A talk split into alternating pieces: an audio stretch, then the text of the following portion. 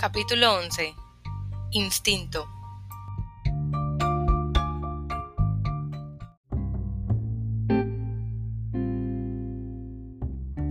Cuando el abuelo de la colina abajo era joven, a lo largo de la montaña se diseminaban rebaños de ganado, de los que cuidaban a caballo. Los caballos del abuelo eran legendarios, curtidos cual cuero viejo, movían con delicadeza su cuerpo fornido, como guiados por el pensamiento del jinete. Al menos eso fue lo que me contaron. Yo no llegué a verlos. A medida de que se hacía mayor, el abuelo se dedicaba menos a la ganadería y más a la agricultura, hasta que un día dejó también las tareas agrícolas. Como ya no necesitaba los caballos, vendió los más valiosos y soltó el resto. Estos se multiplicaron y cuando yo nací había toda una manada de caballos salvajes en la montaña. Richard los llama caballos de comida para perros. Una vez al año, él, Luke y yo Ayudábamos al abuelo a reunir una docena para llevarlos a la subasta de la ciudad, donde se vendían al matadero. Algunos años el abuelo, al mirar la pequeña manada, aterrada que iría a parar a la picadora de carne, se, se fijaba en los sementales que avanzaban al paso asimilando su primer cautiverio. Y entonces aparecía un anhelo en sus ojos. Señalaba a uno y decía, no subáis a ese. A ese lo domaremos. Sin embargo, los caballos y marrones no se sometían con facilidad, ni siquiera ante un hombre como el abuelo. Mis hermanos y yo dedicábamos días enteros, incluso semanas, a ganarnos la confianza del animal para poder tocarlo. Una vez conseguido, le acariciábamos la larga cara. Durante las semanas siguientes le pasábamos las manos por el ancho cuello y el cuerpo musculoso para que se acostumbrara. Al cabo de un mes sacábamos la silla de montar y el caballo movía la cabeza con tal brusquedad y violencia que el cabestro o el ronzal se partían al instante. Una vez un semental cobrizo destrozó la valla del corral, la atravesó como si no existiera y salió magullado y ensangrentado por el otro lado. Procurábamos no poner nombre a esas bestias a las que esperábamos domar, pero teníamos que llamarlas de algún modo. Elegíamos nombres descriptivos y no sentimentales. Rojo grande, yegua negra, gigante blanco. Docenas de esos caballos me derribaron al concoviar, ponerse de manos, revolcarse o saltar. Caía al suelo en un centenar de posturas desgarbadas y en cada ocasión me levantaba al instante y me apresuraba a buscar refugio en un árbol, un tractor o una valla, por si el animal quería vengarse. Nunca salíamos victoriosos. Nuestra fuerza de voluntad flaqueaba antes que la suya. Logramos que algunos no corcoviaran al ver la silla, que unos pocos toleraran dar paseos por el corral con un ser humano encima, pero ni siquiera el abuelo se atrevía a cabalgar en ellos por la montaña. La naturaleza de los animales no había cambiado, eran vigorosos avatares despiadados de otro mundo. Equivalía a sacrificar el uso de los pies, a intentarse, a internarse en sus dominios, a arriesgarse a que te arrastraran. El primer caballo domesticado que vi fue un zaino castrado. Mordisqueaba los terrones de azúcar que le daba Sean junto al corral. Era primavera y yo tenía 14 años. Hacía mucho tiempo que no tocaba un caballo. El animal era mío, regalo de un tío abuelo al que apenas conocía. Me acerqué con cautela, convencida de que corcovearía. Se pondría de manos o embestiría al ver que me aproximaba. En cambio, me olisqueó la camisa, donde dejó una mancha de humedad alargada. Sean me tendió un terrón. El caballo lo olisqueó y me hizo cosquillas en los dedos con las cerdas de la barbilla hasta que abrí la mano. ¿Quieres domarlo? me preguntó Sean. No, no quería. Me aterraban los caballos. o lo que creía que eran los caballos. Es decir, demonios de casi 500 kilos de peso que aspiraban a reventar sesos contra las piedras. Le dije a Sean que lo domara él, que yo miraría desde la valla. Me negué a ponerle nombre, de modo que lo llamamos Potranco. Como estaba acostumbrado al cabestro y el ronzal, Sean sacó la silla de montar ya el primer día. Potranco piafó nada más verla. Mi hermano se acercó despacio y dejó que olisqueara los estribos y mordisqueara con curiosidad el pomo. A continuación, restregó el cuero suave sobre el ancho pecho del animal, sin pausa y sin prisa. A los caballos no les gusta tener cosas donde no puedan verlas, dijo. Es mejor que se acostumbre a la silla poniéndosela adelante. Cuando ya se sienta a gusto con ella, con su olor y su contacto, la pasaremos atrás. Al cabo de una hora lo había ensillado.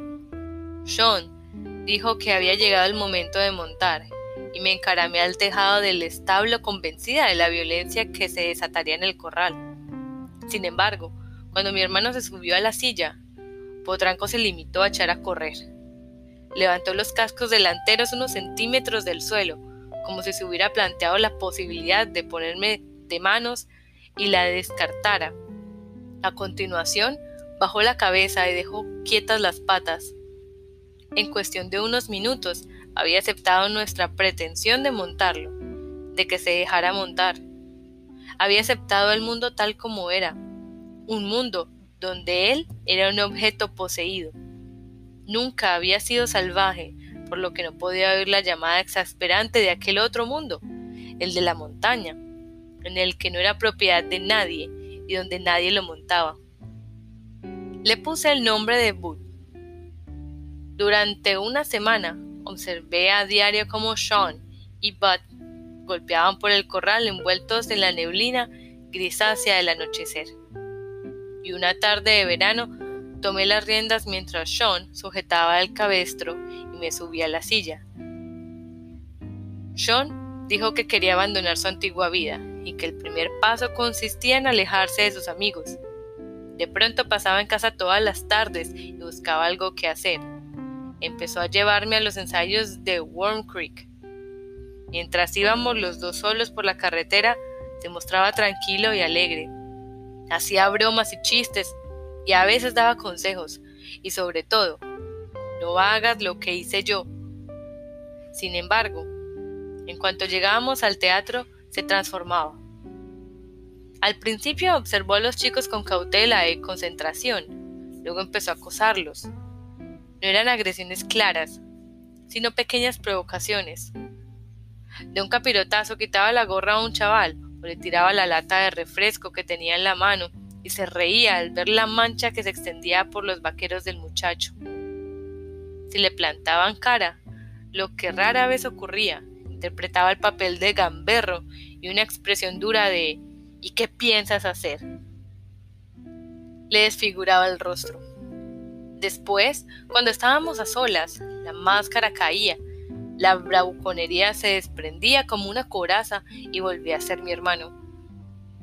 Lo que más me gustaba era su sonrisa. No le habían salido los colmillos de arriba, y la sucesión de dentistas holísticos a los que mis padres lo llevaron de niño no se percataron hasta que fue demasiado tarde. A los 23 años, cuando acudió un cirujano maxilofacial, se le habían girado de lado dentro de la encía y perforaban el tejido de, debajo de la nariz.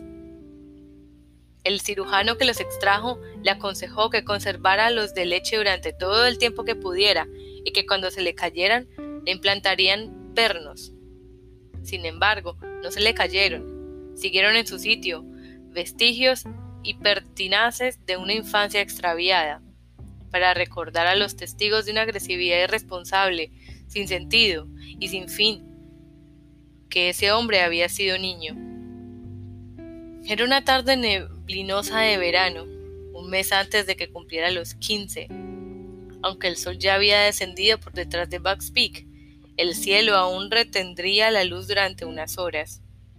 Sean y yo estábamos en el corral. Tras domar a Bud aquella primavera, mi hermano se había interesado en serio por los caballos. Durante el verano se había dedicado a comprar puras sangres y de raza paso fino. La mayoría sin domar, porque salían más baratos. Seguíamos trabajando con Bud. Lo habíamos llevado una docena de veces a cabalgar por el prado, pero era inexperto, asustadizo e impredecible. Aquella tarde, Sean ensilló por primera vez una montura nueva, una yegua de capa cobriza. Estaba preparada para un paseo breve, aseguró mi hermano. Montamos, él en la yegua y yo en Bud. Subimos medio kilómetro por la montaña, despacio para no asustar a los animales, bordeando por los trigales. De pronto cometí una estupidez. Me acerqué demasiado a la yegua. No le gustó tener al potranco detrás. Sin previo aviso, saltó hacia adelante apoyando todo su peso en las patas delanteras y con las traseras golpeó a Bud en pleno pecho. Bud enloqueció. Yo acababa de anudar las riendas para agarrarlas con mayor firmeza y no las tenía bien sujetas. Bud dio un respingo brutal antes de empezar a corcovear, describiendo círculos pequeños. Las piezas salieron desprendidas por encima de su cabeza. Me aferré al pomo de la silla, apreté los muslos y curvé las piernas sobre el vientre redondeado. No había tenido tiempo de orientarme cuando Bud se corría con todas sus fuerzas hacia un barranco, corrobeando alguna que otra vez, aunque sin detenerse. El pie se me coló en el estribo hasta el tobillo. Tantos veranos en los que habíamos domado caballos con el abuelo y solo recordaba un consejo suyo. Hagas lo que hagas, procura que el pie no se te enganche en el estribo. No hizo falta que me lo explicara. Yo sabía que si caía limpiamente era probable que no me ocurriera nada. Al menos acabaría en el suelo. En cambio, si me enganchaba un pie, la montura me arrastraría hasta que me rompiera la cabeza con una piedra. Sean no podía ayudarme estando a lomos de la yegua indómita. La histeria de un caballo se contagia a los otros, sobre todo a los jóvenes fogosos. De los que tenía Sean, solo uno, un vallo de siete años llamado Apoyo. Habría sido lo bastante maduro y tranquilo para conseguirlo. Arrancar al golpe a una velocidad endemoniada, con los hollares vibrantes, y luego avanzar con sangre fría mientras el jinete despega el cuerpo, saca un pie del estribo y alarga la mano hacia el suelo para asir las riendas de un caballo que ha enloquecido de miedo. Pero Apoyo estaba en el corral, a medio kilómetro montaña abajo. El instinto me dijo que soltara el pomo de la silla, lo único que me mantenía sobre el potranco.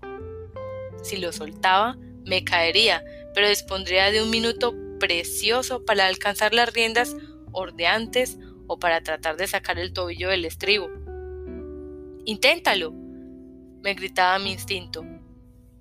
Ese instinto era mi guardián. Me había salvado en otras ocasiones guiando mis movimientos sobre una docena de caballos corcoviantes indicándome cuándo debía aferrarme a la silla y cuándo tenía que apartarme de unos cascos en movimiento. Hacía años me había incitado a descolgarme del contenedor de chatarra que vaciaba mi padre, porque ese instinto había adivinado, a diferencia de mí, que era mejor caer desde una gran altura que esperar la intervención de mi padre. Durante toda mi vida ese instinto me había enseñado su única doctrina, que las posibilidades son mejores si confías solo en ti misma. Bud se empinó y alzó tanto la cabeza que pensé que se caería hacia atrás. Bajó las patas con fuerza y corcovió. Me agarré mejor al pomo tras tomar una decisión basada en otro tipo de instinto, la de no soltarme. Sean me alcanzaría, incluso a lomos de la yegua indómita lograría el milagro. Cuando gritara Harry. Ella ni siquiera entendería la orden, y al sentir por primera vez en la panza el golpe de unas botas, se pondría de manos y se retorcería frenética. Él le bajaría la cabeza de un tirón y en cuanto los cascos tocaran el suelo, le picaría una segunda vez con mayor fuerza, consciente de que volvería a empinarse. Repetiría la operación hasta que la yegua saltara y arrancara a correr. Entonces la conduciría hacia adelante, agradecido de su violenta aceleración, y conseguiría guiarla aunque ella no hubiera aprendido aún la extraña danza que con el tiempo se convierte en una especie de lenguaje entre montura y jinete.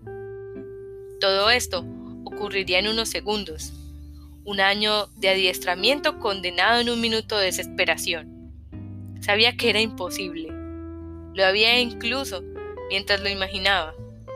Aún así, seguía aferrada al pomo de la silla. Bud se había puesto frenético y saltaba enfurecido. Arqueaba el lomo al levantarse y agitaba la cabeza cuando los cascos golpeaban el suelo. A mis ojos les costaba descifrar lo que veían. En todas las direcciones ondeaba trigo dorado, mientras el cielo azul y la montaña daban bandazos sin sentido. Estaba tan desorientada que, más que ver, percibí que la vigorosa yegua del color de los centavos se acercaba a mí. Sean levantó el cuerpo de la silla, lo inclinó hacia el suelo y haciendo firmemente sus riendas con una mano, con la otra levantó de la maleza las de Bud. Las tiras de cuero se tensaron. El freno obligó a Bud a alzar la cabeza y adelantarla. De ese modo le resultaba imposible corcoviar y adoptó un galope plácido y rítmico. Sean tiró con fuerza de las riendas de la yegua para que acelerara la cabeza su rodilla y así obligarla a avanzar en círculo. En cada vuelta le forzaba más el cuello, enrollándose la correa en el antebrazo para reducir el círculo, hasta que éste fue minúsculo. Los retumbantes cascos se detuvieron. Me deslicé de la silla, me tumbé sobre el trigo y los tallos me picaron al atravesarme la camisa. Por encima de mi cabeza, los caballos resollaban y sus vientres se hinchaban y se hundían mientras los cascos golpeaban el suelo.